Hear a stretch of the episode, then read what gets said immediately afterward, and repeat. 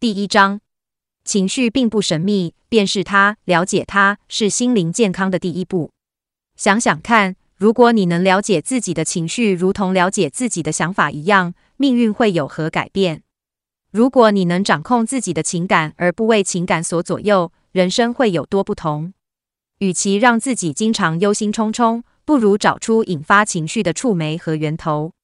与其对自己所爱的人或顶头上司大发雷霆，不如趁情绪尚未爆发之前，预先采取行动，不让场面失控。你其实大可避开不良情绪的伤害，成为一个完全正向思考的人。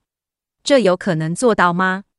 不仅可能，而且任何人只要稍加用心，一定可以达成目标。你根本不需经年累月腾出时间做心理治疗，只要认识情绪的源头、意义和心理机制，就能掌控情绪，迈向更幸福的人生。以杰瑞的故事为例，他的脾气暴躁，只要稍微受到一点刺激，就会暴跳如雷。坏脾气不仅毁了他的婚姻，破坏了他与子女之间的亲情，还让他两度被公司开除。年届四十三岁的杰瑞对自己的毛病早已举双手投降。实在不明白自己为什么如此暴躁易怒，一心希望找到办法控制怒气。只不过他心里真正的想法却是：我大概就是这种人吧。其实杰瑞大可不必认命做这种人，只要愿意思索一下怒气从何而来，究竟因为什么原因而被激发，他绝对有办法控制，不让怒气继续毁了一生。此外，控制怒火也能让他不再重蹈覆辙。撇开杰瑞的例子，想想汽车的情况。通常，汽车制造商都会认为，驾驶人若能了解车子的构造和功能，对于驾驶经验必有裨益。所以，汽车公司都会提供详细的汽车使用手册。已有开车经验的驾驶，通常就不会逐字阅读汽车的使用手册了。不过，如果买的是不熟悉的新型厂牌，大家就会好奇的研究它的结构和功能。譬如第一次开装有防锁死刹车系统的车子时，驾驶就会学到不能在路滑时用力踩刹车，只需要轻轻踩就好。也就是说，人们并不需要像心理学家那般了解该如何控制情绪，而只要稍知怎样控制就很够用了。精神科医师史考特·派克 （Scott Peck） 在经典著作《心灵地图》（The Road Less Traveled） 天下文化出版中曾提到，情绪是奴隶。而我们是情绪的主人。问题是人们的经验往往相反，否则大家也用不着阅读手上这本书了。事实上，我们的确可以成为情绪的主人，只不过想了解情绪的运作模式，不见得非成为弗洛伊德不可。只要先了解以下情绪的五个基本特性。一切情绪都与我们自身背景有关，情绪多半是自身思想、心态及信念的产物。我们对于投资大量心力的事物，会产生最大的情绪反应。情绪反应让我们了解自己对世界的看法。所有的情绪都是以三种直觉反应流露出来。接下来，我们将逐一讨论这五项心理学的智慧。一切情绪都与我们自身背景有关。每一种情绪的产生，都可以从人们处理现实事物的方式追溯根源。心理治疗师在治疗有心理创伤及受虐的患者时，常会听到遭受成人照顾者性侵的儿童受虐经验。虽未身历其境，但是听到受虐者详述被所信赖的成人强暴的种种手法时，也会经历情绪及心理上的伤痛。我们会咬牙切齿，愤恨难消。听到竟有人以成年人的优势来虐待儿童，震怒之余，这种怒气更充分反映了我们对虐童的看法与价值观。因此，无论我们是个普通人或心理专家，那种义愤填膺的怒气可说都其来有自。我有个高龄八十五岁的患者查尔斯，是个退休医生。他温文儒雅又深具同情心，嘴角经常露出迷人的笑容。常听他叙述在美国乡下行医五十几年来的许多事迹。查尔斯医生经常形容别人很可爱，不是说他是个很可爱的家伙，就是说他是个很可爱的女士。试想他之所以觉得每个人都那么可爱。其实是因为他自己非常有爱心，所以每个人谈到查尔斯医生，都称赞他是个极热情又有爱心的人。再回头想想你开车时的态度，也许非常小心谨慎，遵守每一种交通号志，尽量让路给其他车子，以免发生交通意外。当然，也可能完全相反，总是喜欢飙车，当街道像赛车场似的。也或许你开车时就像个老大哥，隔壁的车硬挤过来，或前面的车开得太慢，你就会心生愠怒。当上述三种人遇到黄灯时，反应会如何？第一种人会很小心，第二种人会觉得很有挑战性，也很兴奋，第三种人则会觉得挫折又火大。也就是说，黄灯反映出你的脾性，以此类推，你就能了解自己究竟是何种心态，才激发出了那种情绪。情绪多半是自身思想、心态及信念的产物。有个流浪汉躺在人行道上，很快就睡住了，半边身体露在硬纸箱外，他的手枕在法兰绒衣袖上，口水流湿了袖口。他身边先后有四个人经过，第一个人瞄了睡在路边的可怜人一眼，马上把头转开。他心想：我什么都没看见。然后继续做晨间散步，把这幅流浪汉的景象抛诸脑后。第二个路人也瞄了流浪汉一眼，心里立刻升起一个念头：感谢主对我的恩宠。如果我夜饮无度，也很可能像他一样躺在这儿。我满心感恩。于是他马上低下头，默默为这名睡在纸箱里的不幸流浪汉祷告。第三名路人则对这个睡在路边的人有截然不同的反应：这就是懒惰。这种人只会躺在马路上睡觉，无所事事，把国家经济都拖垮了。我只能拼命工作赚钱养家，还要缴税来养这种人，难道他一点自尊心都没有吗？第四名路人一看到躺在路边的人，脸上立刻露出惊恐的表情。他心想：“哦，真是不幸。”接着走到游民身边，查看是否还活着，担心他是否已一蹶不振，不知自己能不能帮上一点忙。最后，他终于决定不吵醒对方，只轻轻塞了二十美元在那人的衬衫口袋，祈祷他能平安熬过今天。从此以后，这个躺在路边的流浪汉就永远镌刻在他的心板上，终生成为不幸之人的相纸。其实每个路过的人都是把自己的思想、心态和信念投射在那个流浪汉身上。四名路人的个性迥然不同，每个人都在用自己的世界观来诠释所看到的景象。他们的观点塑造了他们的现实世界，对我们来说也是一样。感受、想法、心态和信念比我们所见到的事实更能激发情绪，因此，不要以为自己的情绪是某种情境、经历或人所引起的。正如莎士比亚笔下所述，事件本身并无对错，只反映了人们自身的想法。好几千年前，所罗门王就曾在他的箴言《Book of Proverbs》一书中感叹道：“人乃其所思。”一位希腊哲学家艾比克蒂塔斯 （Epictetus） 也在书中写道：“困扰人的并非事物本身，而是人对相关事物所秉奉的原则及想法。”这令人想起犹太人的智慧经典小品。《The Big Little Book of Jewish Wit and Wisdom》（Black Dog 与 Leventhal 于二零零零年出版）里的一则故事。沙蒂的丈夫贾克病重，已经连续好几个月时而昏迷时而苏醒。信仰虔诚的沙蒂仍日夜不懈地坚守在丈夫的病榻前。有一晚，贾克醒来，示意妻子靠近一点，然后说道：“我的沙蒂，你陪伴我走过了所有的苦难。我被炒鱿鱼时，你在我身边支持我；我做生意失败时，你也陪住我；我被人枪击时。”你守住我，我们失去房子时，你还安慰我。现在我身体不行了，你仍守在我的身旁。所以，沙蒂，你知道我怎么想吗？沙蒂温柔地问。你怎么想呢？贾克说。我觉得你根本就是个扫把星。贾克的认知并非根据客观事实，完全是由情绪所创造出来。认知的方式比客观事实更能左右我们的情绪。比方说，如果怀疑另一半劈腿，这种认知会导致我们愤怒、伤心。即使最后证明伴侣出轨并非事实，而是误会也一样。换言之，就算另一半真的有外遇，只要我们被蒙在鼓里，我们照样可以觉得幸福无比。这再度证明觉知决定了我们的情绪。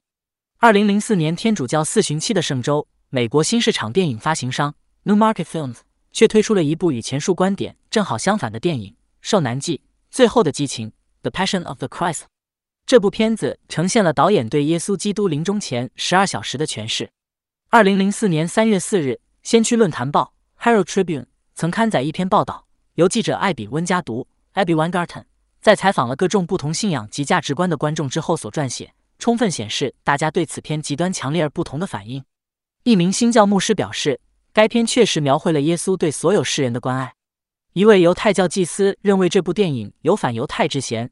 让他回想起童年时曾有同学对住他一边丢石头，一边大喊说：“该死的犹太人，你们杀死了耶稣！”回教发言人声称，回教徒不会去观赏这部电影，毕竟目睹先知耶稣的受难及死亡过程仍数不尽的行为。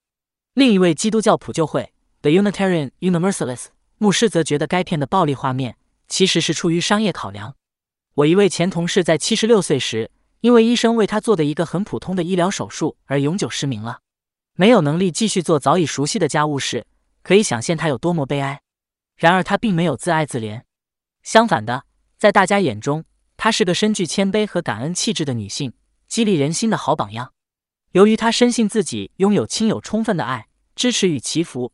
绝不是个无助的受害者，所以人们都如此看待他，他也如此看待自己。当然，换一个人处于他这种境遇，很可能变得既痛苦又悲愤。但是这位女士却抱持很正面的态度。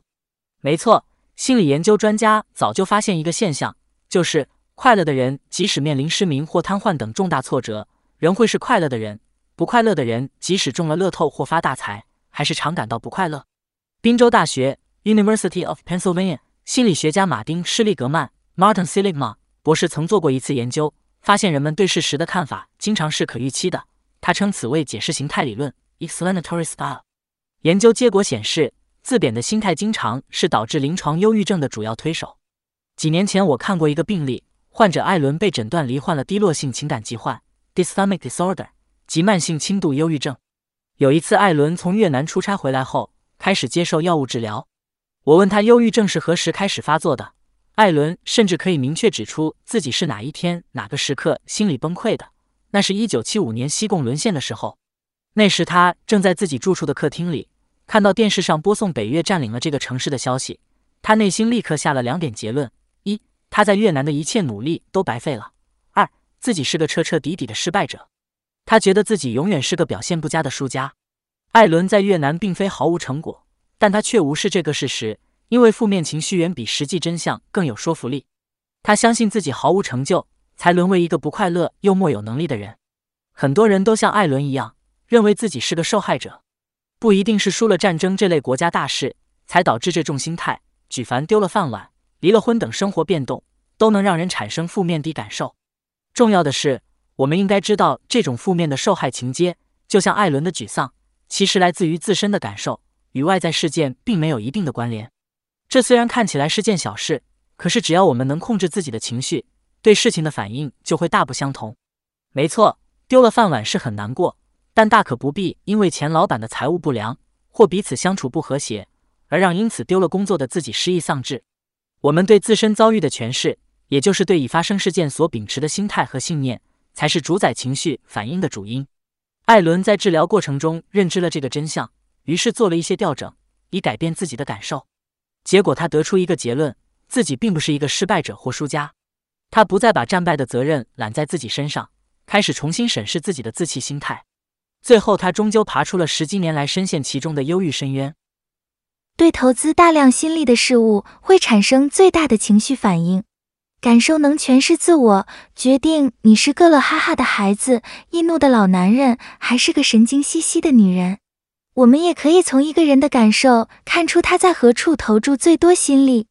在看电视转播颁奖典礼时，听到播报员兴奋地描述某位走在红毯上女艺人的服装，你是否讶异？怎么会有人这么在意别人的装扮？你可曾困惑，怎么可能有五万多名观众挤进体育场，疯狂地帮一支战绩不佳的足球队叫嚣加油？你经常为伤感的电影泪如雨下吗？你会投入一个每周工作七十小时、待遇却微薄的可怜的工作吗？你会嫁给一个看起来有点粗鲁又刻薄的男人吗？人们会在各方面砸下投资，包括家庭、金钱、运动、性生活、汽车、服装等，所以这些事物对大家的情绪都会有很大的影响力。事实上，所有的情绪都反映出我们对人生的投资。我们会在乎，是因为我们投资了心力。我们感受愈深，就表示我们投资愈多。你对即将在墨西哥阿布奎基 （Albuquerque） 举行的市长选举有何看法？除非曾经旅居该地，否则你对当地选情大概不会很关心。换言之，你对该选举不会有什么情绪反应。为什么？因为不曾投资心力，就不会有情感。不妨坐下来想一想，我们最关心的是什么？什么对我们来说最重要？究竟是工作、长相、配偶、子女、金钱、地位、成就，或是嗜好？由于投资与情感之间有密切关联，可以据此看出，对自己和他人来说，什么才是最重要的。虽然人们口头上常说哪些事物对他们来说最重要，但往往并不是那么回事。譬如，有人坚称工作是人生中最重要的事，但一旦谈起工作，却只露出一副就事论事的模样。他们从未狂热地写一份新企划书，或兴致勃勃谈论自己完成的某项任务。事实上，他们对周末的嗜好最有热情。这清楚显示出人们在这方面是多么容易自欺欺人。把情感强度当作测量人生大事的温度计，有助于我们做出人生重大决策。比方说，你正在和一位声称最重视家庭的人约会，他说他很想要小孩，一直很喜欢和侄子一起玩耍，而且和父母手足都很亲近。可是你跟他相处的六个月里，每当他谈起家里的事，你却感觉不到他对家人有深厚的感情。谈到有位亲近表兄早逝时，他从未渲然欲泣；提起他与父亲对生意的看法不同时，也从未见他火冒三丈或忧心忡忡。即使是负面情绪，也可以视为很在意的表纸。另一方面，只要一谈到他的财务计划，不论是已完成或未完成的，他都会流露出非常激动的表情，包括正面和负面的情绪。看到这些情绪反应，就足以让你了解此人真正的价值观了。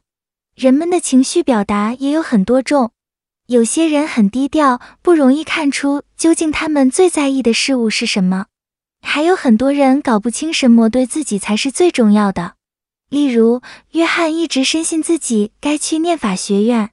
他的父母都是律师，他也高分考进法学院，而且始终相信做律师有很多好处，不仅社会地位高，也能赚很多钱。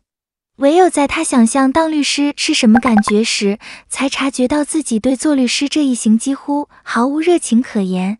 事实上，每当想到或谈到生活其他方面的事情，像是激流泛舟、健行、旅游等，他所表现出的感情相对强烈。可说他对这些所谓的娱乐活动，其实投注了大量心力，对成为一个律师却只做了知性上的投资。所以，投资愈多，用情愈深的道理，也能帮助我们认清许多自己不容易看清楚的事情。情绪反应让我们了解自己对世界的看法。情绪可以从内在告诉我们自己对这个世界的看法。可惜我们可能误解这种讯息，或觉得自己太感情用事了，以致不愿采信情绪所带来的讯息。当我们极度伤心或暴怒时，这些情绪反映了什么讯息？以下即是一般情绪反应所透露出来的含义：焦虑。焦虑是一种神经紧张的感觉，包括心跳加速、肠胃不适、胸部紧绷、口前舌燥、双手发抖等。大多数人偶尔都曾体验过。有时我们很清楚是什么事情引发这些不适，譬如马上要面临绩效评估等。但有时候就连我们自己都不太知道为何会焦虑。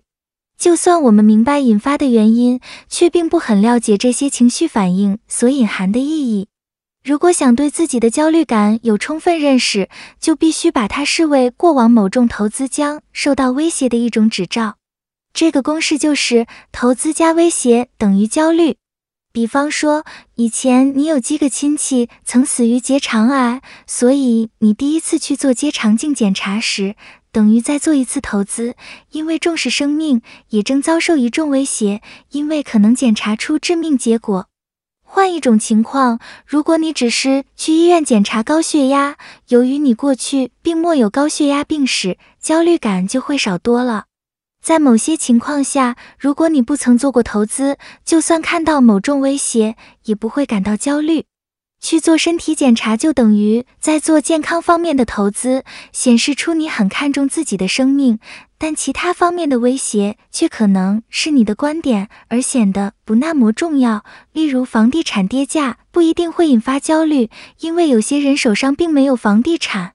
正如一句谚语所言：“邻居失业像是经济衰退，只令人难过；自己失业可称得上是经济大萧条，简直能让人罹患忧郁症。”所以说，事情与自己的关联会左右我们对事实的看法，也决定了情绪反应的强度。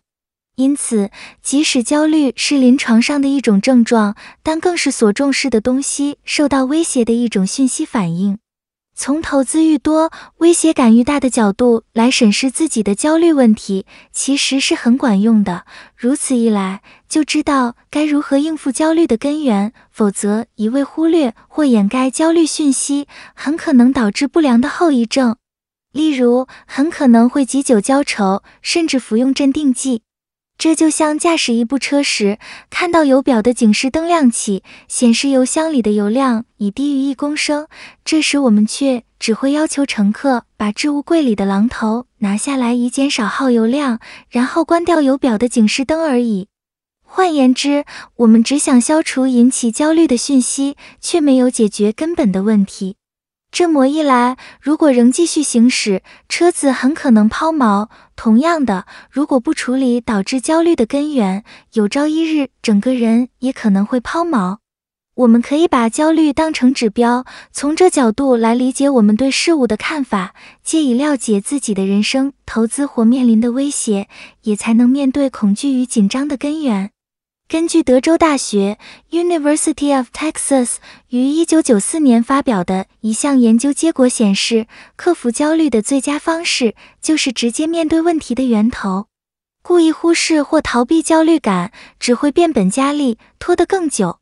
所以，如果你搭飞机会焦虑，不如就咬住牙去搭飞机；如果你在公众面前演讲会焦虑，干脆去安排一场演讲。当然，你也用不着搭飞机环球旅行，或在一千名观众前面演讲。只要先小试一下，搭个短程飞机，或找个熟悉的主题，对着一小群人演讲即可。悲伤，当一个人悲伤时，则会透露与焦虑时不同的讯息。我们感受到自己失去了某种珍贵的东西，也许是挚爱的人死亡，也许是结束了一个工作，也许是与伴侣分手，这些都会令我们感到悲伤。悲伤与临床忧郁症不同，必须为期两周以上出现抑郁、失眠、感到绝望或自己毫无价值、冷漠无感，对于以往喜欢的事物失去兴趣、性欲降低、莫有胃口或暴食等症状。而悲伤也可能是临床忧郁症的症状之一，但同时也是人类正常的情绪。只要还能正常生活，一段时间后，悲伤自然会减轻并消逝，不再抑郁寡欢。重要的是，必须认知到自己所珍爱的事物已一去不复返。有时我们会不敢承认自己为什么悲伤，也许是因为不愿面对失落所造成的伤害。有时甚至会为伤心编织一些理由，像是天气太寒冷、太阴沉等等，而不愿正视已然不可挽回的失落。罪恶感，做错事并不会让我们有罪恶感，只有当我们自认做错事时，罪恶感才会浮现，以及意识到违反了自己的道德标准。比方说，在一个美丽的星期天早晨，有两个男人在海岸边钓鱼，其中一人愉快地欣赏平静的海水和蔚蓝的天空，另一个人却被罪恶感困扰住，因为他从小生长的家庭认为星期天早上应该上教堂做礼拜，因此自认违背了自己的道德观。由此可见，其实是认知而非行为本身造就了罪恶感。罪恶感有助于我们检视是否恪遵了自己的道德准则。以上述男人为例，他就抗拒自己想在星期天早上享受美景当前的欢乐。所以，如果他反省自己的价值观，并认为应该恪守这种准则，就该打道回府，在教堂度过星期天。然而，如果他发现这种道德要求只不过是从小严格禁欲教育的一种手段，他就该改变自己的价值标准，允许自己享受周日钓鱼的乐趣。为了拥有罪恶感，为了培养奉行道德标准的能力，我们必须先学习辨别善恶对错。一旦我们违背了善恶认知和对错标准，罪恶感就会油然而生。有些人对身边的每件事都有强烈的罪恶感，好像天气晴雨、经济兴衰、交通好坏都该由他负责似的。然而，也有人刚好相反，除非窃取了大笔公帑或杀了人，否则对大多数事情可说毫无罪恶感可言。换言之，罪恶感并非来自行为本身，而是取决于一个人的信念及价值体系。经常有强烈罪恶感的人，多半是年少时受教育的影响，环境教导他们要为某些事，甚至其他人的情绪或行为负责。他们可能为了自己所无法掌控的事物而饱受责难，导致常有过度忧虑的倾向，也因此一辈子都可能怀抱住不合理的想法，认为自己必须担心所有的事情。相对于强烈罪恶感，人若毫无罪恶感，即构成所谓的反社会人格。这种人经常触法，眼中只有自己，无视于他人的存在。反社会性格的人不会自责，莫有罪恶感，对他人也不会产生同情心。恐慌，有人形容恐慌来袭时，就像整个人快要死了，或心脏病发作了似的。症状包括胸部有严重的压迫感，心跳加速，呼吸急促短浅，手脚有刺痛感，对光线与声音过度敏感，膝盖无力，肠胃翻搅，急于逃离某个场所或处境等。恐慌症远比前述的一般性焦虑感严重得多。这种病症在社会上很常见，有相当高比例的人深受其苦。如果在一个月内并发上述两三种不适病史，或合并有强迫性的认为自己出现上述症状，即可能罹患了恐慌症。虽然有些人的确需要镇定剂或抗忧郁症药物来治疗，但是我们发现，如果患者能认知到这种病症，也就是自觉身处某种困境或察觉情况失控，恐慌症引发的强烈情绪反应是可以受到控制的。事实上，恐慌症的重重情绪反应，主要就在于提醒患者注意自己的这种处境。通常，患者在病发之前会表示他们已认知自己的不利境遇。譬如，有位从来没有罹患过恐慌症的医生，一向很喜欢潜水运动。这本来是个很有趣的探险活动，直到有一回，他潜入一个海底洞穴，探索海底生态。其实引发他头一回恐慌症发作的原因，并非发现了什么令人不安的东西，而是探险时竟然找不到出口。还有位先生也曾在六十几岁第一次恐慌症发作，当时他正在做心脏病治疗，有一台很重的诊疗机器悬挂在他的胸膛上方，太接近胸口而让他不太舒服。当他发现病房内没有其他人在，又自认无力移动机器时，恐慌症就发作了。话虽如此，外在的困境并不是令我们感觉受困的唯一因素。曾经有个府退休人士就因为恐慌症不断发作而入院治疗，在退休之前，他这辈子从未经历过这种症状。追究原因，是因为他在退休后卖掉了位于芝加哥的房子，为了讨老婆欢心，而在佛罗里达州又买了一栋。事后他发现自己非常讨厌住在佛罗里达，但已成定局，让他深感走投无路，于是恐慌症就发作了。有了前述例子，就不难理解为什么这种病症总是发生在排住长龙、等待付钱的杂货店、座无虚席的电影院这类场合。此外，身处没有明显逃生出口的餐厅、飞机上、交通巅峰时间的车阵里，也很容易引发恐慌症。了解恐慌症的起因，有助于患者有效治愈病症。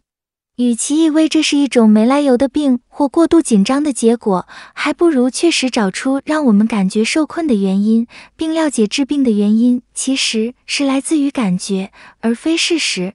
而且引发病情的处境通常只是短暂的，并没有真实的危险。以这种方式处理情绪失控，远比不敢面对病因要好多了。也许逃避面对发作的病因能暂时纾解压力，但这种逃避的态度却无法根治问题。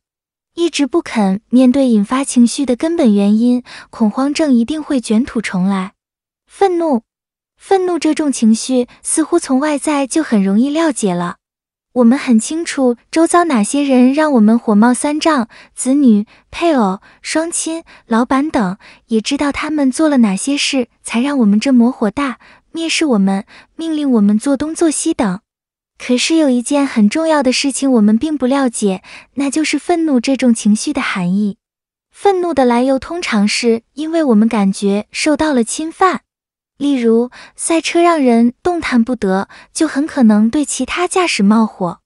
同样的，如果有人调戏我们的配偶，未经允许就偷看我们的日记，或把私人秘密告诉他人，我们也很可能感到愤怒。愤怒的情绪源自于我们的期望受挫，也就是期盼有正面的结果，结局却是负面的。譬如连续几天下雨让假期泡汤，会让人很恼火，因为大家期盼的是能在好天气出游。同样的，我们会在送人结婚礼物后期盼收到谢卡，在结婚纪念日期盼收到花束，在服务一整年后期盼老板让我们升迁或加薪。但如果这些期望落空了，便难免生气。有时人发点脾气也很正常，但如果脾气发得太频繁，火气太大，生气的时间拖太久，超乎常态，就会产生不良后果。换言之，如果你经常冒火，频率利用言语或行为羞辱他人，强度或是脾气一发就是好几个小时，而非几分钟就了事，持久度会很难与他人维持关系。很多人都会为脾气发过头而找借口，总是把自己的怒气归咎于其他的人、事或情况。其实他们不了解，愤怒的根源是自己的内心。让我们生气的并非外在事物，而是对外在事物的感受。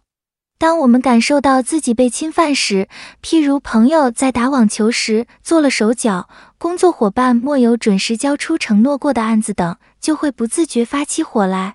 在脾气爆发前，用温和的做法来管理自己的怒气，就能成功掌控这种强烈的情绪。我们必须认清自己很容易因为受侵犯的感觉而失控，然后学着改变自己的想法，才能在一开始时就化解内心的愤怒。人的情绪不止上述五种，但情绪的产生大都肇因于对事情的一种感觉而已。比方说，当我们自认不如人，却又无法接受不如人的自卑感时，就会产生极度的情绪。当我们认为自己不够好或无足轻重时，羞惭的情绪就会涌上心头；当我们认为自己有所成就时，就会油然升起骄傲的感觉。经过以上描述后，情绪看起来似乎很简单易解。不过每次因争吵而冒火时，却还是很容易就忘了情绪，只不过是由日常一些感受所引起。如果不能时时记住感受是罪魁祸首，很可能经常伤人伤己。所有的情绪都以三种直觉反应的方式流露出来，每种情绪都像只三头野兽。为了充分了解自己的情绪，我们必须从下列三方面来思考：主观经验及感受、生理反应以及生物学上的变化、行为表达方式，指我们的言语行为。第一，每个人的感受都是对这个世界主观、个人、私密的体会。每个人都依据自己的背景，以言语文字为媒介，借以表达身心对外界事物的反应。例如，你和配偶一起去看电影，也许你认为片子很滥情，你的另一半却觉得很感人。即使你们是亲密伴侣，你也不能期望他的感受和你一样。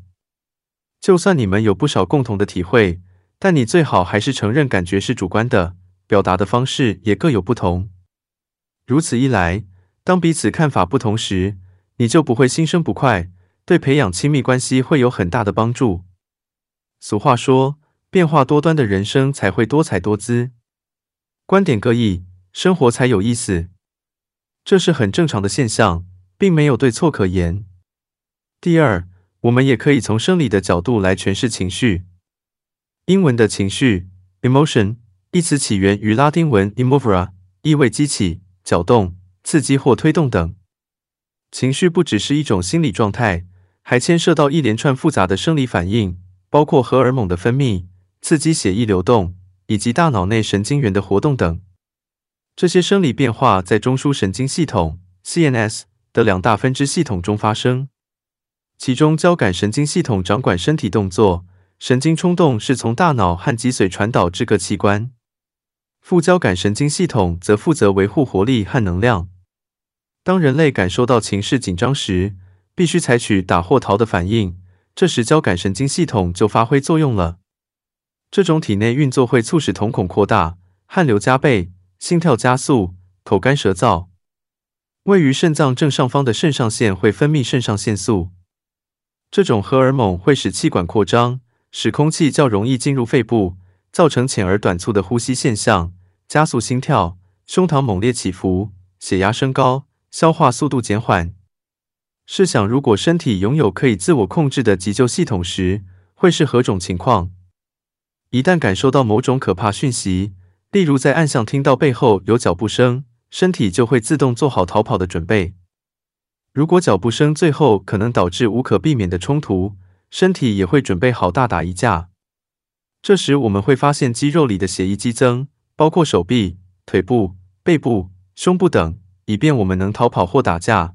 同时流到体内其他自主器官的血液却减少了，例如消化或生殖系统等。大概因为这些器官此时对保命而言比较不重要，因此在这种紧张时刻，不仅消化食物的能力降低，性功能也打了折扣。也就是说，当我们一心只想到如何因应眼前的危机时，血液就会从生殖器官溜走，涌向肌肉发达的四肢，直到威胁消失，不再需要做出打或逃的反应后，中枢神经系统所掌管的副交感神经就会恢复正常运作。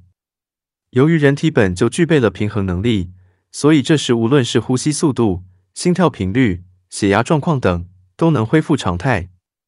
此外，在人体的大脑结构里，处理打或逃反应的属于边缘系统 （limbic system），尤其是所谓的杏仁核部位。至于没有那么紧急的情绪，尤其不属于外在威胁所引发的种种情绪，则多半由大脑前额叶皮层所掌理。